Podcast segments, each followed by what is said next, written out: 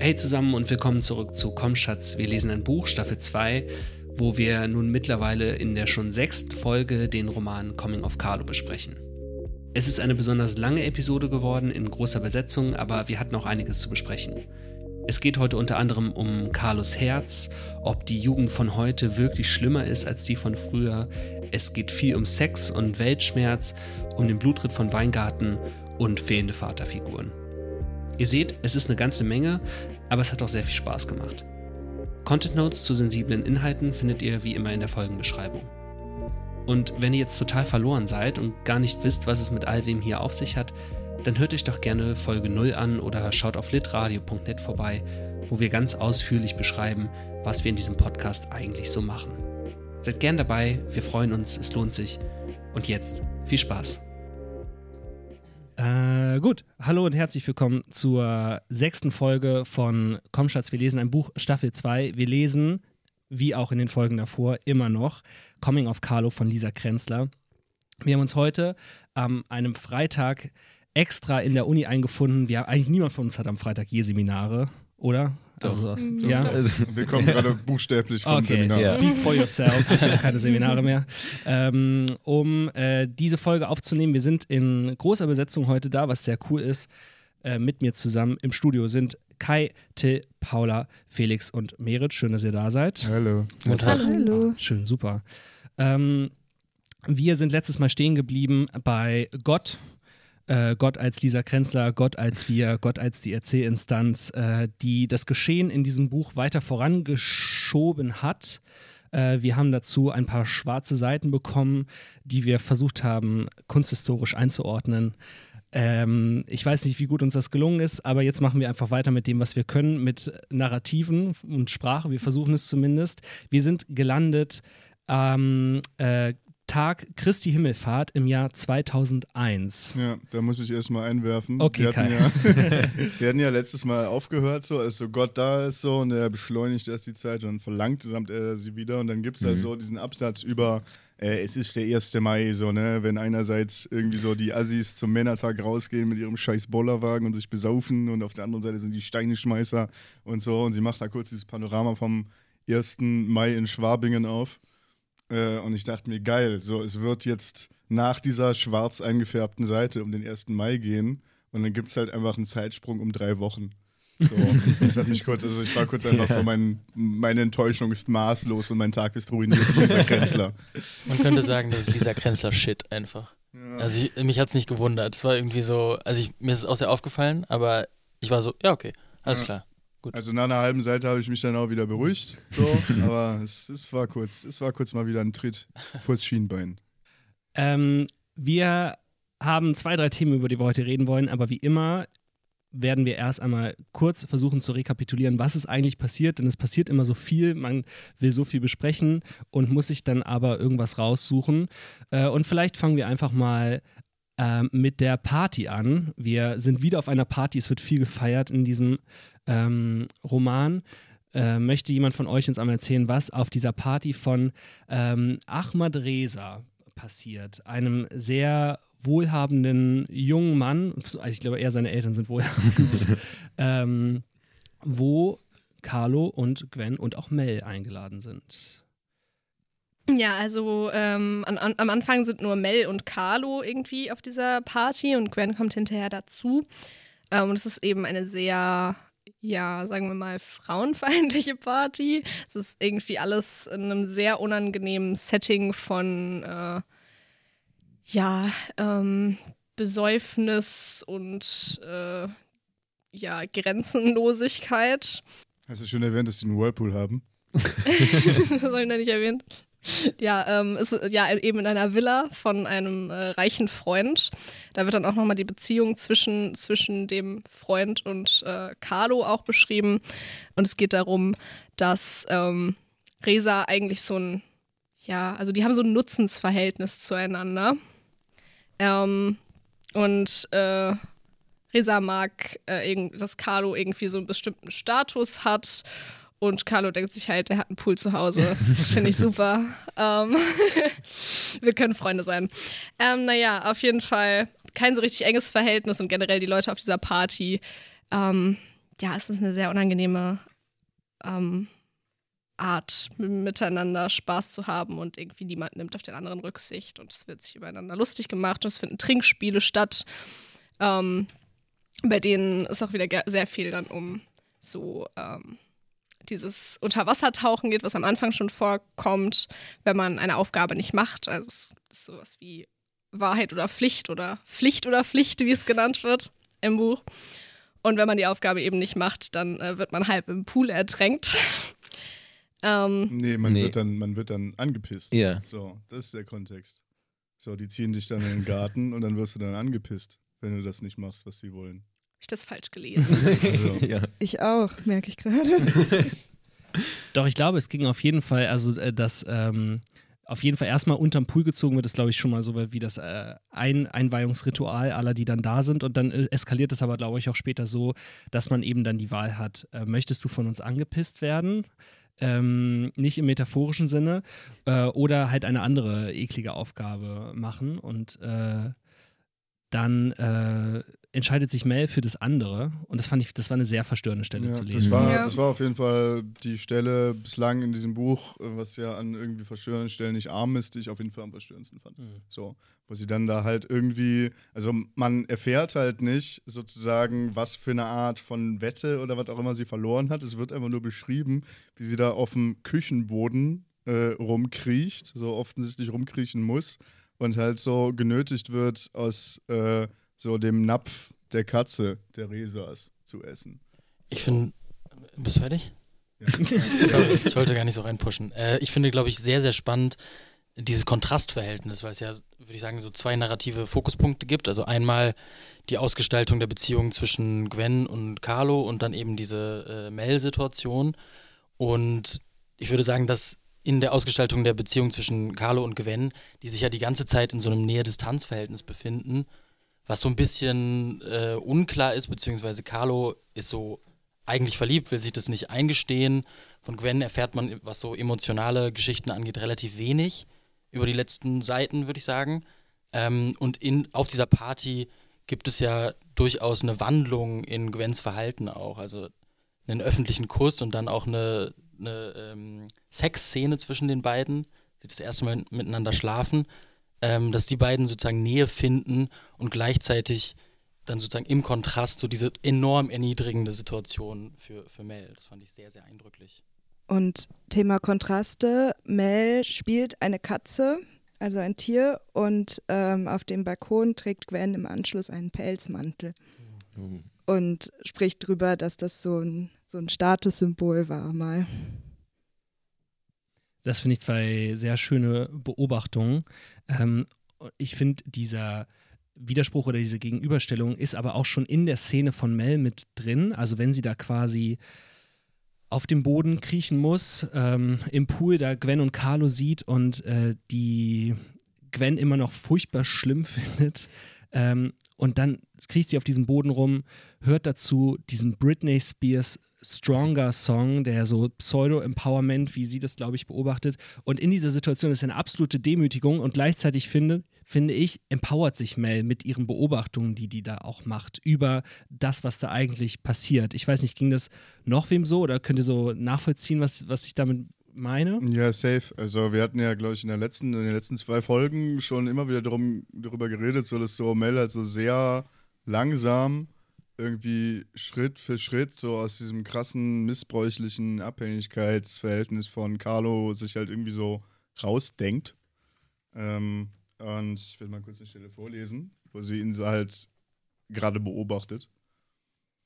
Äh, Prinz Arschloch, der Hartherzige. Hart wie, sie überlegt, verwirft sowohl Stahl als auch Ei, Stein und Eis. Der pochende Klumpen, den sie sich vorstellt, blitzt, glimmert, funkelt nicht, hat weder die Farbe einer Klinge noch die eines Eiskristalls. Er ist auch nicht kieselgrau, er ist schwarz, Kohlraben. Nein, nicht Kohlrabenschwarz, denn Kohle ist brüchig, kann zwischen den Fingern zu Staub zermahlen werden und bestimmt sind Rabenfedern ebenso weich wie alle anderen Vogelfedern. Auch Nacht- oder Allschwarz passen nicht, zumal nachts die Temperaturen fallen und das All klirrend kalt ist. Carlos Herz ist nicht kalt, denkt Mel. Sieht Rauchschwaden aus Carlos Mund quillen und ist sich einen absurden Moment lang vollkommen sicher, dass der Rauch nicht vom Joint, sondern von dem Herzklumpen herstammt, der in Carlos Brust schwelt wie Teer im Ofen ein harter, pechschwarzer Batzen, der brennheißes Bitumen pumpt. das ist er. so, und es ist halt, also es ist einerseits irgendwie, fand ich das sehr geil, weil ungefähr so habe ich ihn mir halt auch so die ganze Zeit vorgestellt. Irgendwie so diese, diese düstere, also diese krasse Düsternis in seinem Innern, wo aber halt trotzdem irgendwie so ganz viel ist. So. Und also irgendwie so, also diese Leere, die eigentlich nur so außen ist und drinnen ist halt einfach so dieses krass Kochende. So. Und das fand, also das fand ich an der Stelle sprachlich sehr geil einerseits. Und andererseits, äh, wie Tore du gerade schon gesagt hast, habe ich es halt auch als äh, Teil gelesen, also als Zeichen dafür gelesen, dass äh, Mel so Schritt für Schritt halt realisiert, was er halt eigentlich ist. So. Habt ihr jemals so eine Party erlebt? Also diese, das, also das, ähm, Punkt.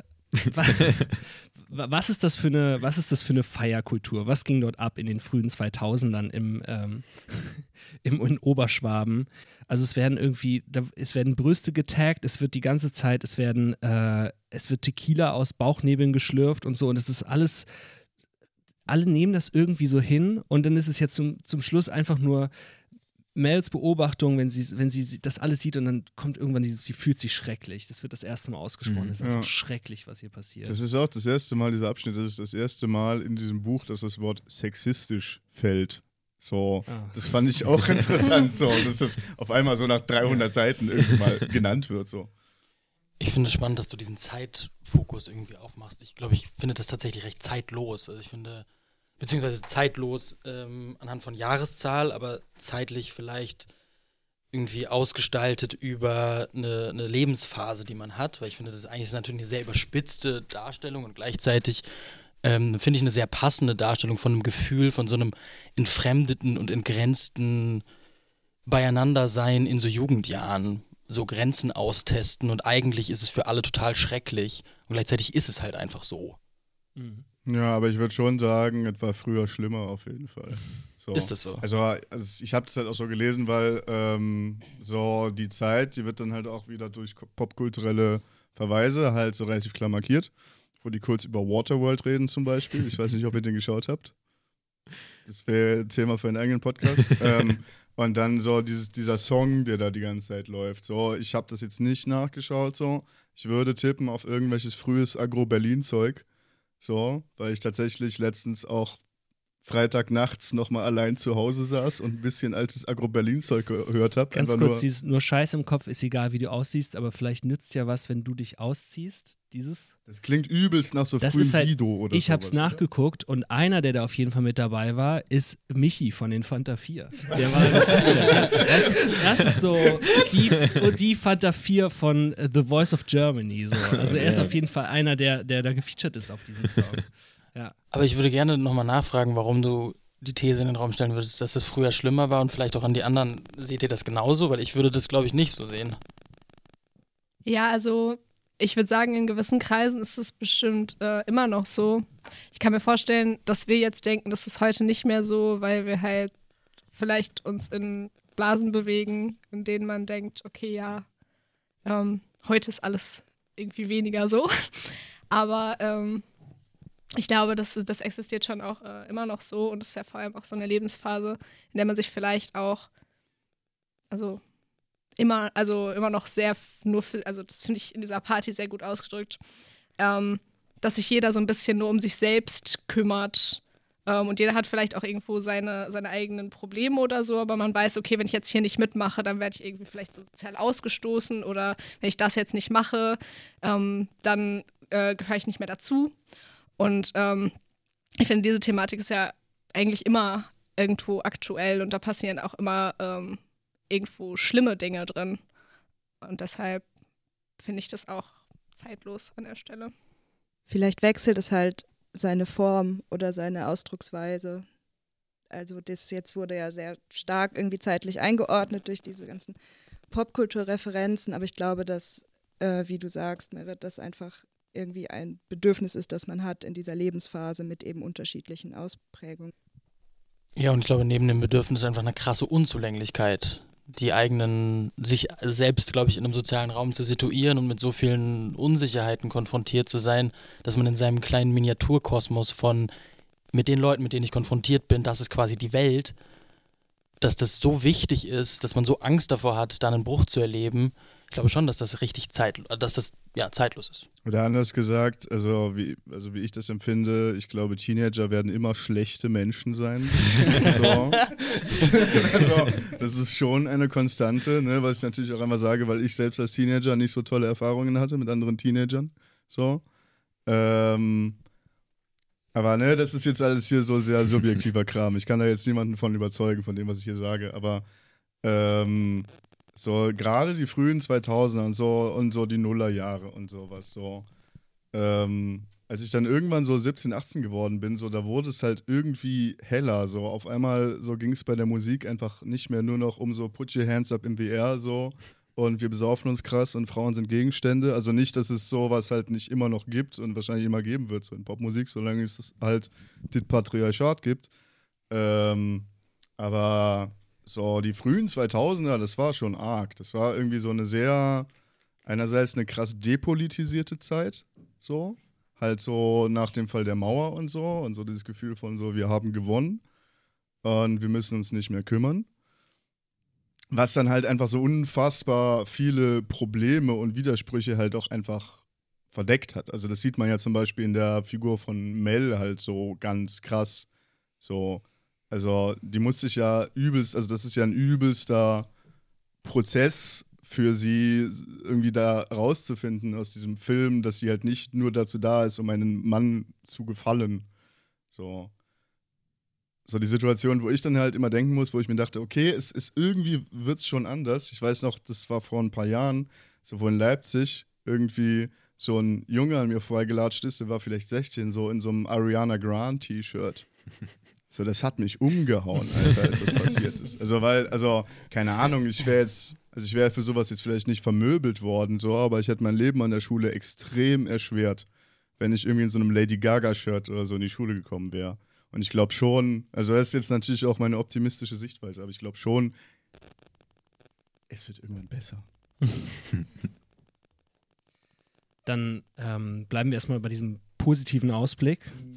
Ähm, und ähm, gehen ein Geschoss nach oben in dieser Erzählung, wo sich ähm, Carlo und Gwen dann hinflüchten, beziehungsweise sich Zeit für sich nehmen und sich erst ein bisschen unterhalten, beziehungsweise Gwen wird sehr nachdenklich und anschließend äh, schlafen sie dann das erste Mal miteinander.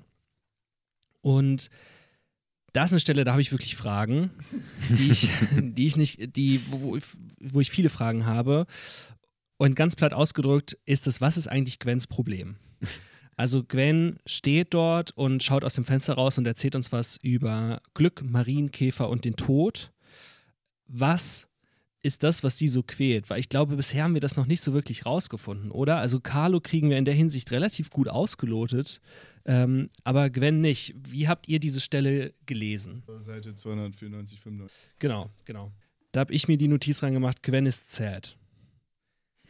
und den Satz markiert die Erinnerung daran, dass der Tod das Grundgerüst des Glücks ist. Punkt, Punkt, Punkt. Ähm, ja, ich verstehe es auch überhaupt nicht. Ich habe auch genau darüber nachgedacht und bin ein bisschen in die Richtung gekommen, dass es eben eine, ein funktionales Ding ist, eher als ein Ding, das wirklich Ausdruck von Grants Charakter ist. Also, dass die halt irgendwie einen deepen Moment haben, bevor die miteinander schlafen und dass, dass diese Figur eben Vehikel ist für irgendwie diese, diese Gedanken und diese Annäherung.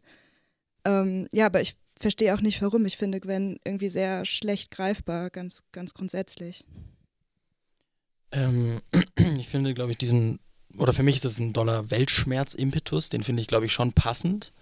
Ähm, ich glaube, ich finde den, den Duktus, den sie an den Tag legt, sehr schwierig oder unpassend und ein bisschen zu weit für eine Person, die im Alter von, wie alt ist sie, 17, 18? Ähm, fand ich, das hat mich, glaube ich, gestört. Ähm, so diese ganze Passage, wo sie dann anfängt, darüber zu sprechen ähm, und so Sachen war, sagt, wie diesen bizarren siamesischen Stutzendling für Vorzeigefrauen zusammengenäht Safe, hat. safe. Das war so, okay, so redet halt keine 17-, 18-Jährige. So redet halt generell niemand so, ne? Also, aber vor allem halt keine besoffene 17-Jährige so. Vielleicht redet Lisa Krenzler so. Aber also ich glaube, da, das, das war sozusagen das, das Störgefühl, was ich hatte.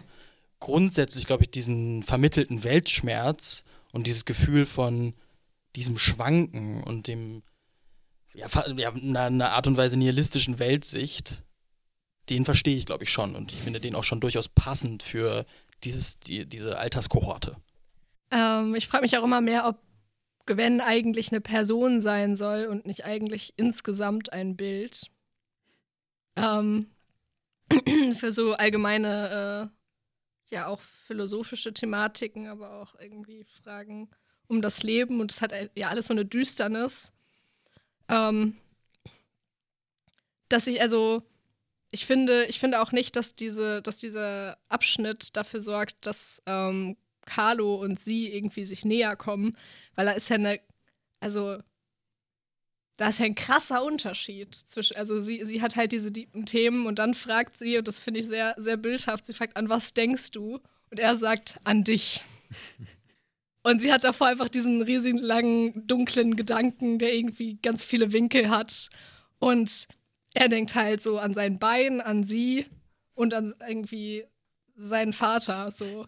Aber ähm, ja, ich habe das Gefühl, dass Gwen ähm, so ein bisschen das zu füllen versucht, diese Leere, die eigentlich bei Carlo da ist, ähm, in einer bildhaften Art und Weise. Ähm, daran anschließend, was ich, glaube ich, sehr, sehr spannend finde, ist, dass ja über Seiten lang wir überhaupt nichts über Gwens Innenwelt erfahren und dann haut sie halt so einen Banger raus, was irgendwie schon sehr beeindruckend ist, gleichzeitig natürlich auch ein Störgefühl hervor, ja, oder hervorbringt bei mir. Ähm, gleichzeitig weiß ich, aber bei mir hat es schon ein Nähegefühl erzeugt, irgendwie ein ganz komisches, ein abstruses Nähegefühl, aber es ist das erste Mal, dass die beiden sich auf eine Art und Weise gar nicht aufgrund des Koitus so, also irgendwie aufgrund der körperlichen und der körperlichen Nähe, sondern weil sie auch dann als ähm, nachdem sie miteinander geschlafen haben, sie ja ein positives Gefühl auch vermittelt oder versprachlicht.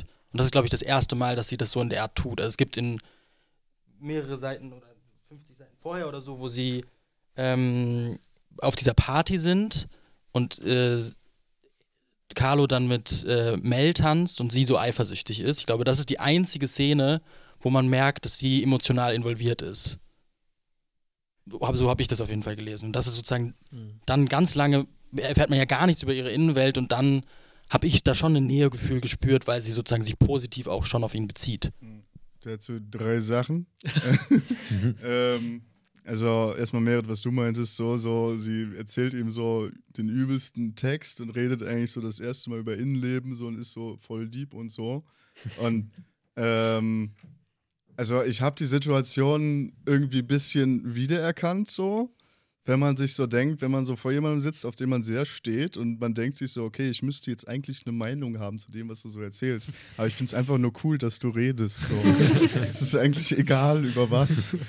ähm, dann, ich finde es auf jeden Fall so im Kontext des Buches eigentlich sehr sinnig, dass wir Gwen die ganze Zeit nicht so wirklich greifen können. So, weil es ja auch immer wieder ähm, erzählt wird, dass Carlo sie halt nicht versteht und dass das halt wahrscheinlich auch einer der Gründe ist, warum er sich in sie verliebt. So, weil er sie halt gerade nicht versteht. Und Carlo ist halt die Hauptfigur dieses Buches. Und deswegen erscheint es mir nur sinnvoll, dass auch wir Gwen halt nicht so richtig verstehen. Und außerdem, ähm, so zum Thema, was ist ihr Problem? Also, naja, sie hat halt keine Mutter mehr. Es wird irgendwann mal kurz erwähnt, so bei dieser Fasching-Szene, dass sie dieses schöne Tigerkostüm, was sie mal hatte, was ihre, Zitat, Schizomutter dann zerschnitten hat. So. Also, das habe ich halt so gelesen, so ihre Mutter hatte halt heftige psychische Probleme und ist jetzt halt entweder tot oder halt einfach nicht mehr da. Und ähm, ja, und da, das ist Gwens Problem, so würde ich mal sagen. So. Und dann gab es noch so zwei, drei Nebensätze, wo halt beschrieben wird, wie sie in Frankfurt halt irgendwie so geklaut und sich geprügelt hat und so weiter und so fort. Ja. Ja, daran anschließend ist es einfach existenziell scheiße, 17, 18 zu sein, Ja. würde ich sagen. Ich würde auch vielleicht, also ich hätte jetzt gerade gefragt, ob wir wissen, was mit äh, Gwens Mutter ist. Gut, dass du das gesagt hast. Ich erinnere mich wieder. Wir wissen aber nicht sicher, ob sie tot ist, oder? Nee. Nee. Weil ich äh, würde jetzt vielleicht mal die steile These aufstellen, dass Gwen große Angst vom Tod hat. Ähm, dass ähm, sie Angst hat, was zu verpassen, das Leben irgendwie nicht richtig mitnehmen zu können. Ähm, sie ist ja auch religiös. Das heißt nicht, dass alle Religiösen Ultra-Angst vom Tod haben.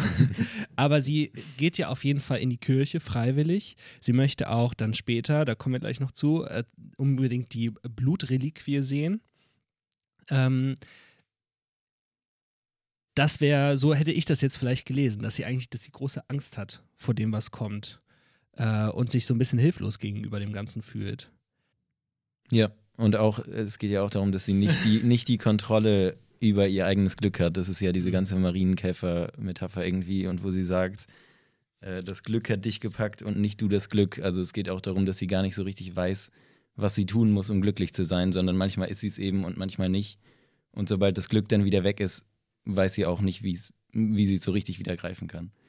Und da sieht sie dann halt Carlo so ein bisschen, der das für sie sein kann. Und er sagt auch, dass sie das oder denkt, dass sie das für ihn sein kann und ihn von seinem Bein ablenken. Sagt sie nicht auch irgendwann mal, ihr Ziel ist es eigentlich, möglichst viel Geld zu verdienen? Irgendwie, sie will einfach möglichst viel Geld haben. Ich weiß nicht, ob das dann Wann kam ihrer das, Glauben kam. Ich weiß gar nicht, vor zwei, ein, zwei Leseabschnitten. An, Sil an Silvester, beziehungsweise Neujahr ist das. Ja, stimmt, Ah, stimmt. ja. Da ist die Frage, was wünschst du dir? Das ist, kann man natürlich auch so als, ich bin auf der Suche nach dem Glück, weißt du, so eine, die Mhm. auszog, um, um, um das Glück zu suchen oder halt möglichst viel Sicherheit zu haben dann im Leben, ähm, weil sie natürlich auch, äh, das erfahren wir auf jeden Fall, in prekären wirtschaftlichen Verhältnissen irgendwie aufwächst. Äh, nicht ultra prekär, aber schon so, ihr Vater hat die ganze Zeit Geldsorgen und sie leben in dieser sehr, sehr kleinen Wohnung. Ich meine, die ernähren sich von Proteinshakes. Ja. Also ich glaube schon, dass sie Ja. schwere finanzielle Probleme haben. Ja, und ihr Zimmer ist halt kleiner als dieser begehbare Kleiderschrank. Ja, ja. Yes.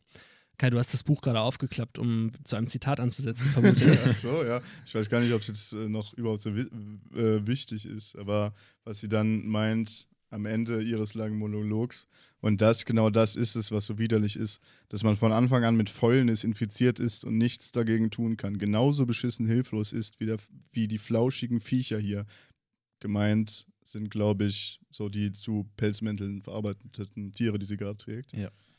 Genauso beschissen hilflos ist wie die flauschigen Viecher hier bis zum Ende zwischen wow und widerlich hin und her schwanken muss.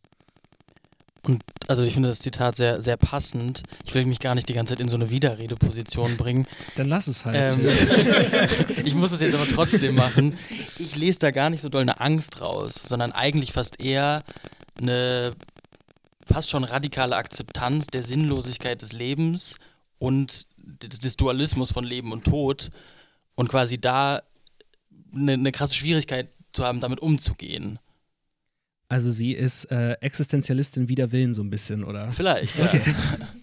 Ähm, Dass sie es halt, oder dann vielleicht Nihilistin, also ne, dass sie sozusagen Ja. nicht sich das positiv umdreht und sagt, ich bin sozusagen, ich muss den Sinn in mir finden, sondern radikal in die Sinnlosigkeit reingeht. oder Mhm. den Sinn in Carlo findet, ne? Das wäre Ja, vielleicht voll. Felix Ja. deine. Da, ja, da würde Ja, ich auch ich- mitgehen. Ja, ja.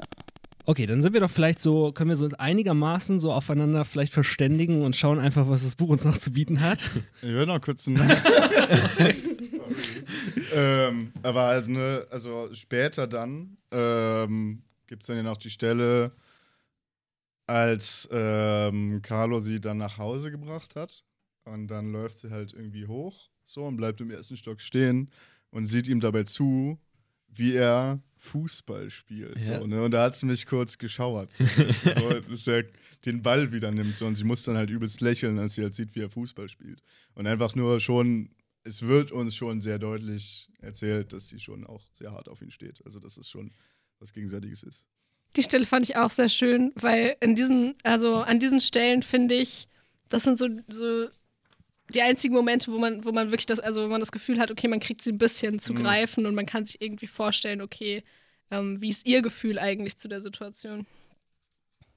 Das ist auch eine Szene, wo ich denke, die, die hätte ich eigentlich gerade gar nicht sehen dürfen, dass sie da steht. Also das ist so, ja. äh, da bin ich gerade super voyeuristisch irgendwie bei ihr.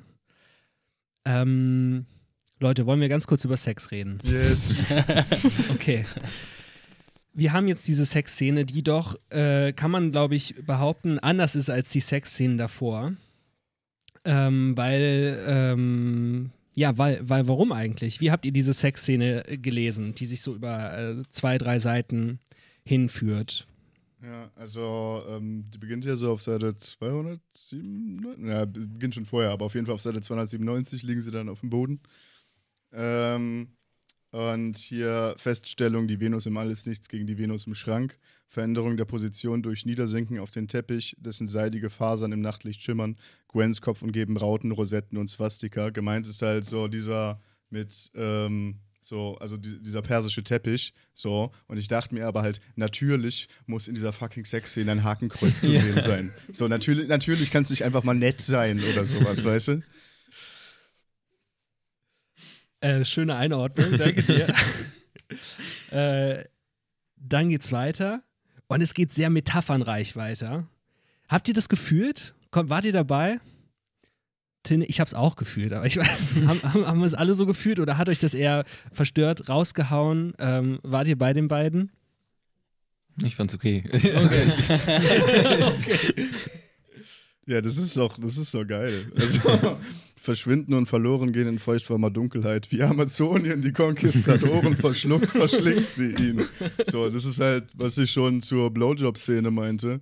Das ist halt einfach so, so drüber. Das finde ich, also das kann ich so abnicken. Also, okay. also, also weniger wäre zu wenig. So. Ähm, ich finde tatsächlich das sprachlich ganz einzigartig, wie sie es schafft, so dieses Gefühl, was durchaus ja vorkommen kann, wenn man mit einer Person äh, schläft, so dass man so ineinander eingeht. Und das, das ist natürlich total überzogen und gleichzeitig. Und genau, genau. Und das war so, also das fand ich so toll, weil es natürlich total überzogen ist und gleichzeitig fasst es dieses Bild so gut. Ja, und irgendwie halt auch nicht. Ja, voll. Ja. ja. Und es ist halt einfach, es ist halt auch einfach wichtig fürs Buch, weil es halt einfach so der maximale Kontrast ist zur Vergewaltigungsszene, so, die so auf Seite 70 rumkommt, so, wo es ja eigentlich, wo eigentlich halt so besch nur beschrieben wird, wo so irgendwelche Gegenstände im Zimmer nur beschrieben werden und so, wo so beschrieben wird, wie sich beide eigentlich von sich selbst und voneinander abspalten, so, und eigentlich gar nicht mehr richtig in ihren Körpern drin sind, so. Und hier geht es halt darum, dass die Körper halt buchstäblich verschmelzen, so. Und vielleicht kommt daher auch dieses, dieses Nähegefühl auch doll dadurch geprägt, dass, dass ich das dann doch gespürt habe. Ähm, was natürlich, und ich stimme, Meredith, ich stimme dir voll zu, dass natürlich in ähm, dem Diskurs, die die beiden führen, eine krasse Unterschiedlichkeit liegt. Und gleichzeitig sind sie sich trotzdem irgendwo in diesem Moment situativ eins. Plus, äh, was mir sehr gut gefallen hat an dieser Szene, ist, es ist so eine kleine Nische meines Humors. Ich finde das immer super geil, wenn in so einem Film so der Name vom Film genannt wird. Wisst, wisst ihr, was ich meine? So, wenn die so bei Suicide Squad sagen, ja, what ja. are we? Some kind of Suicide Squad Song? und dann halt auf Seite 299, 4, 4.28 Uhr und 51 Sekunden, Carlo kommt. auf Carlo. Schön geil. Ich habe mich massiv gefreut, als ich kam. Fast so sehr wie er. Nee, das glaube ich nicht. Dann liegen sie nebeneinander. Ähm, auch das fand ich irgendwie, das fand ich schön geschrieben. Ähm, und dann macht, fängt er aber sofort an, sich Sorgen zu machen, denn sie haben natürlich nicht verhütet. Und ähm, wir wissen gar nicht, was Gwen dazu denkt, aber dort würde ich jetzt nochmal eine These aufstellen, die ich im Vorgespräch schon genannt habe.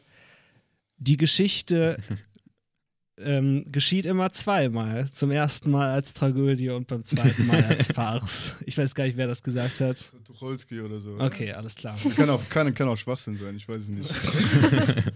ähm, Abraham Lincoln. Dass wir hier zwei sehr junge Menschen haben, die instabil sind und sich irgendwie ineinander stürzen und flüchten, um sich aneinander festzuhalten und in dieser Situation ein Kind zeugen könnten, vielleicht, was wir schon einmal gehabt haben. Das wäre dann vielleicht Carlo 0.3, der dann kommen würde.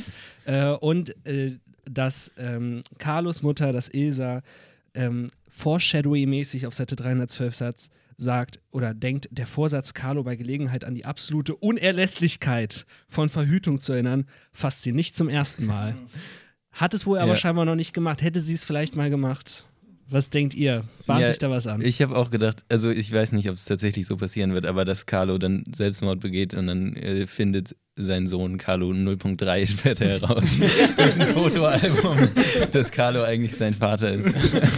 und er lebt da irgendwie mit Gwen und denkt eigentlich, der Teemeister sei sein Vater jahrelang. Und dann geht es immer so weiter. genau. Irgendwann spult Gott dann so durch die Generation durch. Ich habe den Satz tatsächlich aber weniger als, äh, was ist eigentlich das deutsche Wort für Foreshadowing? Weiß es Ein- jemand? Gibt es ein deutsches Wort für, Rausdeuten. für rausdeuten? Propedeutik Ein- oder so? Gibt's da? Egal. Ähm, naja, ich habe das weniger als Foreshadowing gelesen, als halt vielmehr, um halt nochmal so Ilsa zu charakterisieren. Weil einerseits liebt sie irgendwie so diesen kleinen Mistkerl schon irgendwie über alles und gleichzeitig kommt in diesem Satz halt so ein bisschen so dieses Ding raus, so es wäre eigentlich besser, wenn es ihn nicht geben würde. Also so, weil, also er hat, er hat, es hat mein Leben kaputt gemacht, Mhm. so dass es ihn gibt. Also so habe ich diesen Satz halt auch ein bisschen verstanden. Es ist alles sehr, sehr sad. ähm, nur ganz kurz als Fußnote, wie Mhm. sie spärlich hier auch benutzt werden. Was ja jetzt insgeheim, was ich ja ein bisschen auch hoffe, ist, dass wir Mel und Achim zusammenkommen sehen. Ne? Weil Stimmt, das wurde auch foreshadowed. ich glaube, wir haben schon mal in einer der ersten Folgen hat irgendwer von euch gesagt, Achim ist einfach so, Achim ist Bay. Also Achim ist einfach super. Und auch Mel erkennt ja, sie sagt ja so, er ist einfach, er ist reinen und guten Herzens. Er ist einfach ein lieber, großer Lachs. das sagt sie so nicht wortwörtlich. Nicht, sie sagt, er ist der Einzige, der in den Himmel kommen wird. Von Stimmt, den ganzen ja. Leuten, die Ja. auf der Party sind. ja, ja. Ähm, Sie selbst eingeschlossen, das fand ich auch interessant. Ja, stimmt. Dann äh, machen wir nochmal weiter zum vielleicht äh, letzten großen Abschnitt. Ähm, es ist der nächste Morgen, es ist der 25. Und wir wissen jetzt auch endlich, wo konkret diese Geschichte spielt, nämlich in Weingarten im Schussental in Oberschwaben. Denn wenn man nachguckt, was ist eigentlich, was sind die Blutreiter, was ist der Blutreiter, Eine barbarische schwäbische Tradition. Das ist, und ich äh, zitiere einmal ganz kurz aus Wikipedia, ja. Der Blutritt ist, ein Reiter, ist eine Reiterprozession, die zu Ehren einer Blutreliquie stattfindet. Es gibt in mehreren Orten in Deutschland Blutritte, die Termine sind nicht einheitlich. Dann dazu Blutritt in Weingarten. Der Blutritt im oberschwäbischen Weingarten gilt als größte Reiterprozession Europas und findet am Freitag nach Christi Himmelfahrt, dem sogenannten Blutfreitag, statt. Er wurde 1529 erstmals schriftlich erwähnt und bereits damals als Brauch von Alther bezeichnet. Blabliblub. Was ist das Ganze eigentlich? Die heilige Blutreliquie in Weingarten enthält der Legende nach das Blut von Jesus von Nazareth. Dieser wurde um das Jahr 30 oder 31 auf dem Hügel Golgatha gekreuzigt, haben wir glaube ich schon mal irgendwo gehört. Ein römischer Legionär, der später als Longinus bekannt wurde, stieß, um den Tod des Sohnes Gottes festzustellen, seine Lanze tief in die Seite des Gekreuzigten. Dabei tropfte das Blut Jesu Christi auf das Gesicht des Legionärs und erleuchtete ihn. Der Legende nach der Ursprung der heilenden Wunderwirkung des Blutes Jesu. Longinus nahm einige der Blutstropfen auf, vermischte sie mit der Erde Golgathas und verwahrte diese in einem bleiernen Kästchen. Wieso hat der das? Wieso? Also angeblich ist ein Teil dieser Erde dann in so in einem kleinen Kasten und die wird Mhm. halt herumgeritten. Und wir haben ja auch am Anfang dieses Kapitels, ähm, als der römische Hauptmann, der vom Kreuz Jesus stand, Jesus zu sterben sah, sprach er, wahrlich, dies ist der Sohn Gottes gewesen, zitiert Oma West aus dem Matthäusevangelium. Also das ist ähm, die Einordnung des Ganzen, was da stattfindet. Ähm, was passiert denn noch? Könnt ihr mir auf die Sprünge helfen? Frank ist eine, also da gab es wieder halt so eine Kontrastierung. Von einerseits, Frank isst seine Bratwurst Mhm. Und äh, Carlo und Gwen holen sich einen Crepe. So. Und also, ja, also wie Frank seine. Paula, du meinst es, glaube ich, mal so, dass du Frank ja ganz krass hasst. Ja, ich hasse Frank richtig doll. Ja, also ich habe halt, also ich kann absolut verstehen, wo du herkommst, aber ich habe halt auch so ein gewisses Mitleid mit ihm. So. Also ich glaube, in, also ich glaube auch Frank hat es nicht leicht. Und dann einfach so diese Stelle irgendwie, Aber Franks Zähne haben es noch mit jeder Semmel aufgenommen, schon Fleischauswüchse von ganz anderem Kaliber abgekaut. Dass das kein schöner Anblick ist, versteht sich von selbst. Da platzt die Haut, da spritzt das Fett, da wird gebissen und gerissen, dem weg der krustige Schädel gebrochen. So, wo ich mir auch dachte, ey, lass ihn doch einfach seine Bratwurst essen. Ich muss noch zwei Sätze weiterlesen, das wäre mein Satz für heute gewesen. Was unzermalmt abfällt, kriegen die gurrenden Denkmalbeschmutzer. Jetzt, Frauen, Kinder, Kardiologen, bedeckt eure Augen. Ich stelle mir Frank als so einen Typ vor, der so überproportional viel schnauft. Ja. ja. Das wird ja auch beschrieben ganz, ganz am Anfang, auf Seite 22, wo er jedes Mal, wenn er so Kippen aufheben muss, die Carlo halt in den Garten schnippst, weil er ein kleines Arschloch ist. ähm, so, und dass er dann erstmal einen minutenlang Wutanfall kriegt und so übelst schwer atmet, wenn er sich bücken muss und sowas. Also, ja. Stabil, dass du noch die Seitenzahl im Kopf hast. Ich zieh meinen Hut. Dann zieh ihn mal. Till hat seinen Hut für mich gezogen. Ja, danke für die Stelle, Kai. Aber ähm, ergänzend zu Frank finde ich spannend, dass am Anfang des Abschnitts ähm, Frank mit dem Camcorder kommt. Und dann wird das so, so wirklich wie so ein gezwungener Familienausflug.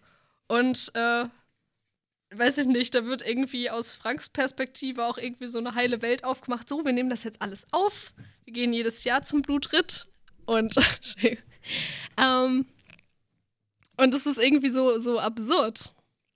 Weil äh, alle finden es alle finden's irgendwie kacke, keiner hat da Bock drauf, aber er sitzt da mit seinem Camcorder und ja. Naja, also er macht das ja im Prinzip schon für seine ihn seit jeher kontrollierende Mutter. Also so habe ich das verstanden. Ja. Also, also, dass sie halt dahin gehen, jetzt nicht das Filmen Ach an so. sich, so. Dass, dass, er, dass er die alle filmt und alle das übelst beschissen finden. Das habe ich halt eher so verstanden, dass Krenzler da nochmal so die Jämmerlichkeit dieser ganzen Situation halt einfach unterstreichen wollte, wie man es ja auch vielleicht kennt von so Familienveranstaltungen, wo man ungefragt gefilmt wird. So. Na, wie fühlt man sich kurz vor dem 13. Geburtstag? Frank, Frank. Scheiße, sagt er. also er, er, ist, er versucht hier den Familiendaddy zu spielen und das klappt einfach nicht. Total. Ähm, dann nähern wir uns, ich finde auch irgendwie ganz cool, dass wir das jetzt so ein bisschen immer chronologisch uns hier vorarbeiten, nähern wir uns doch mal dem Ende dieses Leseabschnitts, ähm, wo wir, wie ihr schon gesagt habt, einmal das haben, dass äh, Gwen und Carlo noch zu Gwens Wohnung gehen. Gwen beobachtet ihn. Und was passiert dann? Dann sind wir nämlich wieder am Wasser, Ja, die verbringen Zeit am See. verbringen Zeit am See. Ja, und dann fangen sie an, über Carlos äh, Narbe zu reden oder Ja. über Carlos Bein und äh, Gwen streicht da irgendwie einmal mit ihrem Finger drüber und fragt ihn dann darüber aus. Ich fand auch in diesem Abschnitt wieder die Figurenrede so ein bisschen, hat mich teilweise gestört. Also als Carlo das irgendwie sagt, äh, wenn man eine, wenn man wissen will, ob jemand eine Hexe ist, dann fesselt man die Person und wirft die ins Wasser. Das fand ich kam halt super random in, äh, im Vergleich zu Ja. dem, was Gwen davor gesagt hatte. Ähm, mir ist noch aufgefallen, was auf jeden Fall, was wir glaube ich vorher nicht gesagt haben bei der Beschreibung der Party und der Sexszene und was davor passiert. Irgendwie, ich meine, kurz vor der Sexszene rutscht ihm ja fast raus, so, ähm, dass er halt eigentlich chronische Schmerzen hat. Da gibt es Mhm. irgendwie so einen ganz kurzen Moment, so, wo er das fast sagt, so, und dann sagt er es halt doch nicht. Und dann später am See fragt sie ihn halt, und er hätte halt eigentlich jede Gelegenheit, jetzt einfach mal vernünftig drüber zu reden, aber das will er, das will er dann halt wieder nicht, ne? Ja. Weil es halt sozusagen nicht von ihm ausgeht. So. Weil er halt Angst hat, die Kontrolle zu verlieren. Aber da habe ich mich dann auch gefragt, in der Fußballszene ist es ja so, dass Gwen ihn da beobachtet und dann wird auch extra beschrieben, nachdem er Fußball spielt, läuft er gleichmäßig mit beiden Beinen und humpelt nicht, sondern geht irgendwie leicht und befedert. Ob das heißen soll, dass Gwen ihn tatsächlich von seinem Schmerz ablenkt und irgendwie ihn so glücklich macht, dass er das nicht spürt, oder ob er selbst in der Situation, falls Gwen ihn beobachtet, so das aufrechterhalten will, dass er sich nicht diese Schmerzen anmerken lässt. Aber kam nicht vorher irgendwann schon mal in der Szene, dass ähm, Carlo das nicht weiß? Also nie weiß, dass Gwen ihn beobachtet? Ja, das ist auf jeden Fall was, was er nicht weiß. Und das ist halt so ein ganz privater Moment, so, dass er halt mal wieder so einen Ball kickt. Und das würde er vor ihr, glaube ich, auch nicht machen. Ja, es wird ja irgendwann recht am Anfang ja auch, als er beim Arzt ist, äh, ausgeleuchtet, dass äh, eigentlich das keine physischen Gründe haben kann, sondern psychische Gründe. Mhm. Und ich würde sagen, Subtext in der Szene ist dann durchaus, dass er sich psychisch so gut gestellt fühlt, gerade in der Situation, mhm. dass er gar nicht mehr humpelt. Vielleicht. Okay. Ja. ja. Aber wir waren eigentlich am See gerade, sorry. Wir haben auch die Waldszene davor äh, übersprungen. Die Waldszene? Die Waldszene? Was ist denn für eine Waldszene, Merit? Erzähl uns von der Waldszene. ähm, Szene mit Achim. Ach so. Da kommt ein, äh, weitere, eine weitere potenzielle Vaterfigur für, ähm, für Carlo vor. Aber wir können auch erst über den See sprechen. Hey, tell us all about it, Merit. Das ist, glaube ich, schon wichtig. Voll. Ähm, ja, also Achim und äh, Carlo gehen, glaube ich, in dieser Szene irgendwie durch den Wald und dann kommen halt so Rückblenden und es geht um, also Erinnerungen mehr als Rückblenden. Ähm, und es geht darum, dass äh, äh, Achims Vater ähm, Carlo ein bisschen die Welt erklärt hat als Kind. Ähm, und er ärgert sich darüber, dass Ilsa ihm oft Märchen erzählt hat. Und es ist gleichzeitig irgendwie so was Liebevolles. Ähm, sie hat sich das extra für mich ausgedacht und gleichzeitig so ein Ärger darüber, nie so richtig Bescheid gewusst zu haben. Ähm, was sich ja dann auch wieder auf das bezieht, was eben jetzt gerade los ist mit, äh, mit der Sache mit dem Vater und dass er eben nie die Wahrheit gekannt hat. Und dann hat er sich diese Wahrheit eben bei Achims Vater gesucht. Und dieser erzählt ihm dann eben, dass man ähm, ja Frauen entweder äh, so lieben kann, dass man ihnen erlaubt, einen zu betrügen, oder dass man sich eine Frau suchen muss, der es egal ist, wenn man sie betrügt oder die das nicht mitkriegt, wenn man sie betrügt. Und Weil daraus, Zitat so dumm ist. genau. Und daraus äh, zieht er eben für sich, ähm, entweder man wird betrogen oder man betrügt. Ähm, auch wieder ein sehr, ein sehr problematisches Vorbild an der Stelle. Ähm, ja. Was sagt ihr zu dieser Szene? Also es ist einfach fast, fast witzig, wie krass das ist, dass er, also er hat irgendwie diese fehlende Vaterfigur, äh, die ihm seinen den Rat gibt, wie man sich denn zu verhalten hat in der Welt und dann, dann stützt er sich halt an so Achims Vater und er sagt die dann im Hochsitz halt diesen einen Satz und er baut ja. sein ganzes Weltbild darauf auf. Das ist so, ja, das ist die Welt, das stimmt, ja.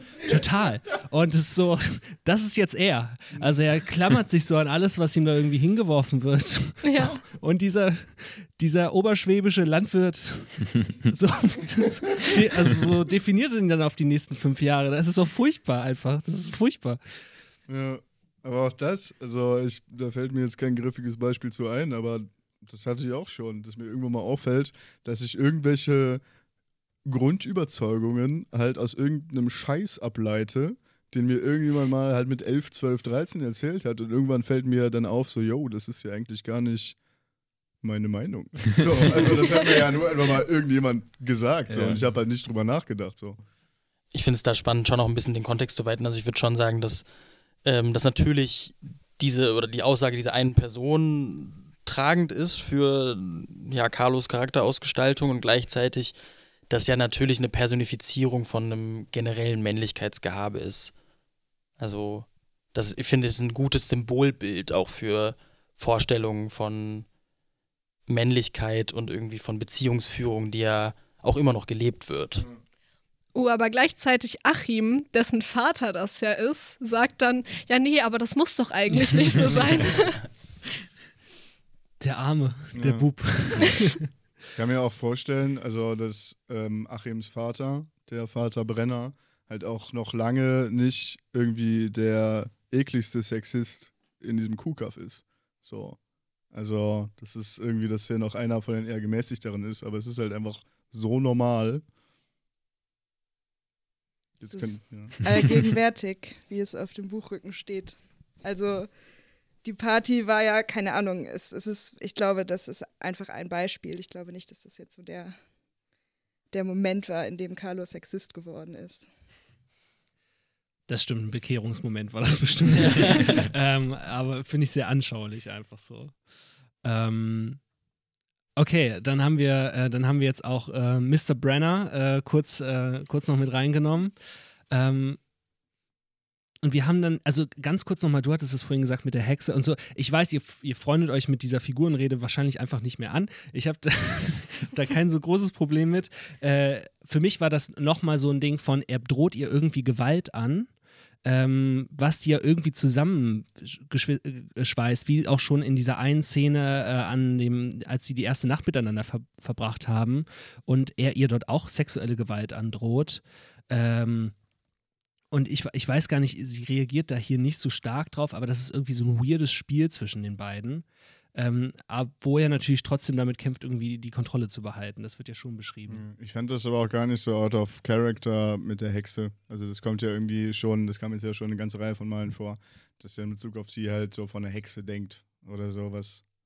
Ich finde, es macht auch Sinn in dieser ähm, christlichen Symbolik und dieser Religionssymbolik, dass er eben sie als Hexe betitelt. Voll. Willst du dazu noch mehr, mehr, mehr ausführen? Um die, bist du drin in den Hexendiskursen?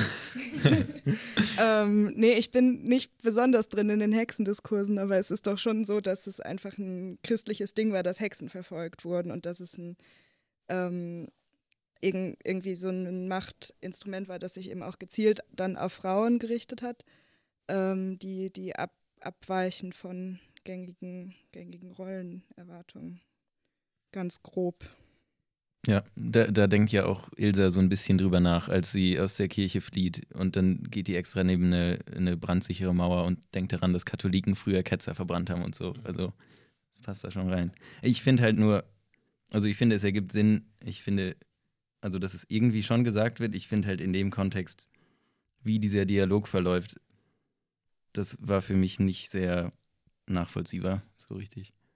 Ich finde, glaube ich, spannend, nochmal diesen Gewaltaspekt aufzugreifen, den du gerade aufgemacht hast, Tore, weil ich den äh, auch sehr tragend finde und der ja immer wieder explizit irgendwo ausformuliert wird und gleichzeitig selbst in dieser Szene, äh, wo sie körperliche Nähe und auch emotionale Nähe explizit teilen, wo sie miteinander das erste Mal schlafen, wenn man das, glaube ich, in den Abstraktionsrahmen hochhebt, auch in, in, in Rekurs auf diese Diskussion um äh, Schwangerschaft und Verhütung oder fehlende Verhütung, ähm, ist ja auch da irgendwo auf eine Art und Weise eine, eine Übergriffigkeit inbegriffen, dass er sich während des Aktes überhaupt nicht darüber Sorgen macht und sozusagen die Verantwortung enorm verschiebt und dass natürlich auch das ein, ein krasses Machtpotenzial hat. Ähm, und vielleicht kann man das von diesem, oder vielleicht die, die explizite Gewalt, dann die konkrete Ausformung von diesem Machtgefühl wie Beziehung ausgelebt wird aus einem Blickpunkt einer Person, die enorm patriarchal sozialisiert worden ist, aufgrund der gesellschaftlichen Zustände, in der diese Person aufgewachsen ist. Ich sehe Nicken in der Runde. Das ist mehr wie so dann auf die Spitze getrieben oder so unterm Brennglas, meinst du, diese Situation? Oder? Mm, ich glaube im Grunde, dass, dass diese Beziehung von den beiden natürlich davon geprägt ist, dass, dass Carlo versucht, Macht über sie zu erlangen und gleichzeitig auch immer wieder daran scheitert und das sie natürlich irgendwie auch reizt und gleichzeitig aber in einer expliziten Gewaltvorstellung oder dann auch einer, einer impliziten ähm, ja, Über Übergriffigkeit darin, glaube ich, ganz doll eine, eine Sozialisierung irgendwie erkennbar ist und wie leben Männer Beziehungen aus. Und außerdem, also was mir jetzt gerade nochmal eingefallen ist, dass du das gesagt hast, ähm, irgendwie, wir hatten ja auch in Folge 2 oder 3 oder so dann irgendwann mal gemeint, so dass Gewalt, äh, also ich hatte das gemeint, ich weiß es noch, ähm, dass Gewalt halt für Carlo halt ein Kontrollmechanismus ist. So, als er Gwen das erste Mal auf die Fresse haut, äh, danach fühlt er sich halt ruhig und heil und ganz. So. Und Gwen konfrontiert ihn halt ganz krass mit Gefühlen, die er halt nicht kontrollieren kann. So, und wo er sich halt schwach und hilflos fühlt. Und deswegen braucht er halt auch diese Gewaltfantasien, ähm, um so seine Psyche, wie sie halt jetzt gerade ist, halt intakt zu halten. Also so verstehe ich das. Okay, kurzen Punkt dahinsetzen.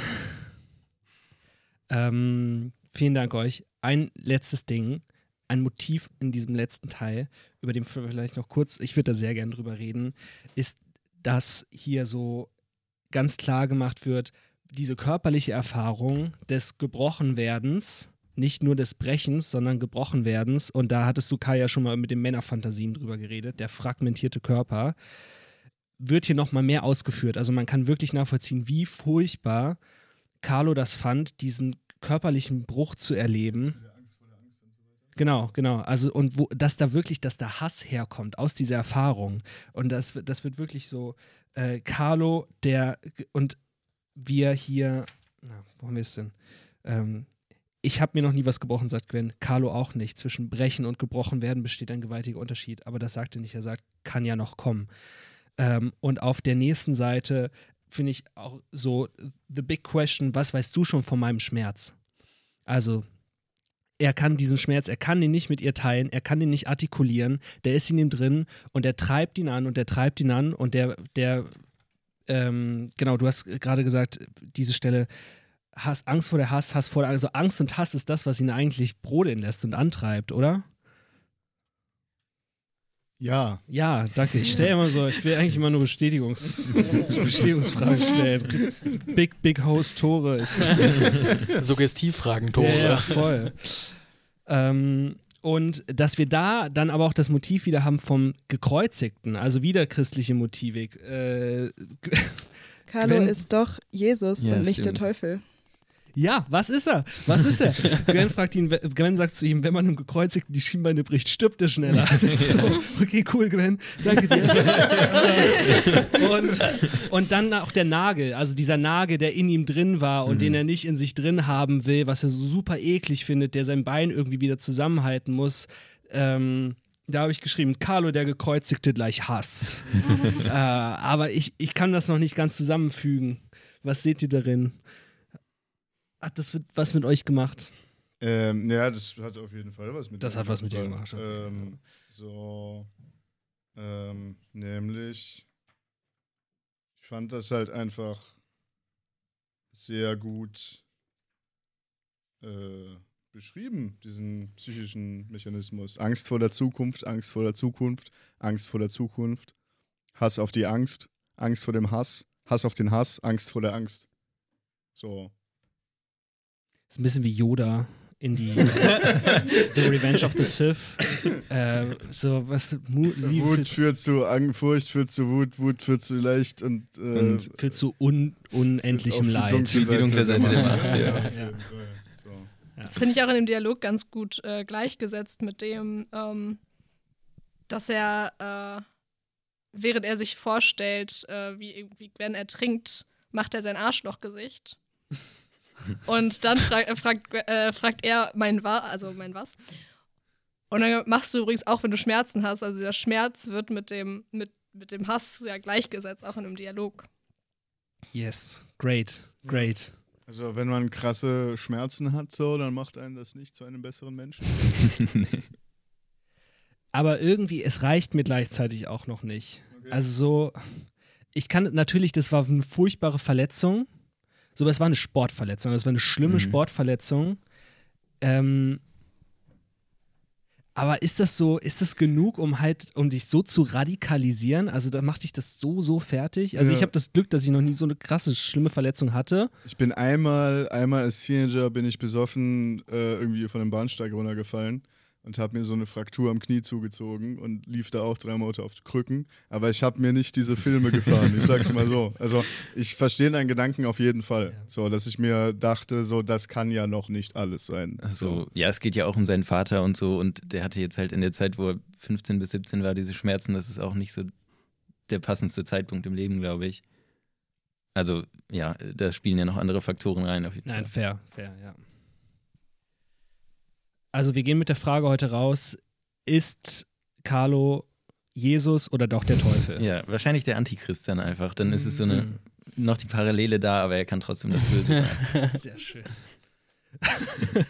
Du liest heimlich parallel jetzt doch die Bibel, wie du es dir eigentlich noch vorgenommen hattest, um einfach genug Sekundärliteratur ja, zu haben. natürlich.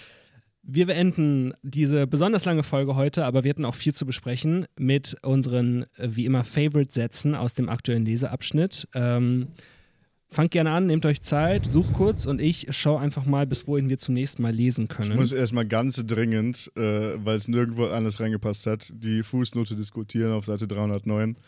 Ähm, Ja. ne, wo es darum geht, dass er seinen Crepe ohne Nutella bestellt und dann die Fußnote, Carlo kann weder süße, noch saure, noch scharfe, noch sahnige, noch fruchtige, noch fleischige, noch des Dönermannes joghurtige Soße ertragen.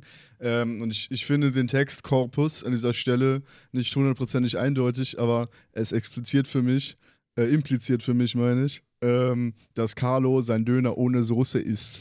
Und das ist krank. Du bist krank, Carlo West. So, das ist nicht Stimmt, Ja, normal. daran hätte ich gar nicht gedacht. Ich habe mich Wow. da sehr wieder drin gesehen, weil Oh, no. äh, ich tatsächlich in, in einem ähnlichen Alter meinen Döner auch ohne Soße gegessen habe. Und es war ganz schlimm. Also es war ganz, ganz schlimm für mich. Nicht, weil ich so eklig fand, sondern weil es so peinlich war. Also ich glaube, das war echt, ich bin dann irgendwann, wir sind in der Mittagspause immer zum Döner gegangen und ich bin dann nicht mehr mitgegangen, weil es mir so peinlich war, weil ich halt jedes Mal so, wirklich, Nein, isst du deinen. Döner ohne Soße? Das hat mich gezeichnet. Zu Recht. Manche Leute gehören ausgeschlossen. Ja, das Habt stimmt. ihr eure Sätze? Seid ihr ready? Ja. Shoot. Kai, wenn du bereit bist. Komm mit mir, sagt Gwen und schließt die Smaragde weg. Okay, danke dir. Ja, was, Soll ich dazu noch was sagen? Wenn du möchtest, wenn du möchtest. Ja, das ist halt, das ist halt Literatur, ne? so, so, so einerseits, andererseits und dann so Synthese. So. Ne? Danke, Kai. Ich glaube, ihr versteht, was ich sagen will. Ja. Ja. Äh, Till? Ähm, ich konnte mich nicht so richtig für einen Satz entscheiden und ich, vielleicht mache ich das jetzt auch zu groß, aber generell hat sich bei mir, glaube ich, so diese Meta-Frage ähm, angeschlossen, weil ich das ja, ich finde, es ist ein sehr, sehr dichtes Buch und irgendwie auch sprachlich sehr ausgefeilt. Ähm, und bei mir, oder die Frage, die ich heute sozusagen mitgebracht habe, ist, wie, ist, wie zufrieden ist Lisa Krenzler mit der Rezeption ihres eigenen Buches? Also wenn ich, oder ich, anders. Ich habe mir vorgestellt, so ein Buch zu schreiben und es ist ja bekannt, dass sie sehr, sehr lange an diesem Buch geschrieben hat und es wurde zwar besprochen und gleichzeitig ja, habe ich mir vorgestellt, Schwierigkeiten damit zu haben, nicht auf einen Thron gehoben zu werden und sozusagen, dass es eigentlich, ja, dass es nicht den Backlash hatte, den es vielleicht verdient, dieses Buch. Backlash inwiefern? Positiv. Also Resonanz meinst du? Ja, genau. Die Frage können wir ja mal mitnehmen. Ähm, und ich würde natürlich schon sagen, dass wir schon auch irgendwo jemanden auf den Thron heben, oder? Das stimmt. Das Das stimmt stimmt. Paula. Ähm, ich hatte auch die Stelle, an der Frank die Wurst isst. Da haben wir schon drüber gesprochen, aber. Felix. Ähm, ja, ich habe erstmal einen Shoutout an eine Szene, und zwar die, wo der Fußball beschrieben wird, mit dem Carlo dann später spielt. Da geht es erstmal um seine ganze Backstory, wie der da überhaupt hingekommen ist. Das fand ich super geil. Und dann auf Seite 308 wird so eine Seite lang beschrieben, wie dieser Crepe zubereitet wird. Und da lese ich einen Auszug daraus vor. Die neue Welt, die nun entsteht, ist flach. Aus dem süßen, isabellfarbenen Ozean des platten Planeten erheben sich braune, bloppende Inseln. Die Schöpfung ist keine drei Sekunden alt, als der Spachtel, dieser Leviathan, unter den Küchenwerkzeugen, unter die Welt schlüpft, sie anhebt und aufs Gesicht wirft, ihre dunklen Augen ins Schwarz drückt, während sie vergebens um Hilfe duftet. Jetzt, zum Weltende, wann sonst, wird's künstlerisch. Schürze macht auf Pollock, tunkt einen Kochlöffel in Schokoladensauce und lässt ihn drippen. Spritzer, Kleckser, Fäden, Flecken. Das Plagiat ist schön, doch nicht schön genug. Wird vom Spachtel gnadenlos zusammengefaltet. It's just beautiful. Das ist super appetitlich einfach. Und Merit. Ja, ich habe was geahnt, dass du diese Stelle nimmst. Habe ich die mal nicht genommen. War ein bisschen ähm, ideenlos und dachte mir dann aber, vielleicht schließe ich nochmal den Kreis und lese nochmal die Stelle mit dem Glück vor, weil ich die eigentlich irgendwie ganz poetisch finde. Ähm, das Glück liegt auf dem Rücken, zeigt seinen schwarzen Panzer, präsentiert das Skelett, das sich unter dem Rot versteckt und übrig bleibt, wenn die Weichteile verwesen, Zitin schwarz. Vielen Dank. Ganz schnell und kurz, krepiert und wieder erstarkt, meldet Gwen, nachdem sie aufgegessen, aufgeraucht und den Pflanzring um zwei Kippensetzlinge bereichert hat. In Klammern krepieren. Es muss wohl am Schlafmangel, am Serotonin und den Rauschmittelresten im Blut liegen, dass sie darüber lachen. Also da wird sich wieder selbst kommentiert. Da erlaubt man sich einen Witz und sagt dann, war ein dummer Witz. Aber, aber ich bringe ihn trotzdem. Ähm, romantische Ironie, Leute, ne? Egal, auf jeden Fall lesen wir bis zum nächsten Mal, bis auf Seite 381, also bis zum 58. Kapitel. Das war's für diese Woche mit Komm Schatz, wir lesen ein Buch. Vielen Dank, dass ihr da wart. Ich freue mich auf die nächste Folge. An alle Zuhörenden, kommt gerne in die Telegram-Gruppe, seid dabei, tauscht euch aus. Ähm, es gibt dort Links unter anderem zu einer Spotify-Playlist Spotify von Coming of Carlo mit allen Tracks begleitend zum Buch. Und Ähm, auch einigen. Achso, ja, nee, doch, und- das, kann man schon so Genau, sagen. Ja. begleitend zum Buch. Ähm, vielen Dank euch und bis nächste Woche. Bis dahin. Ciao. Tschüss.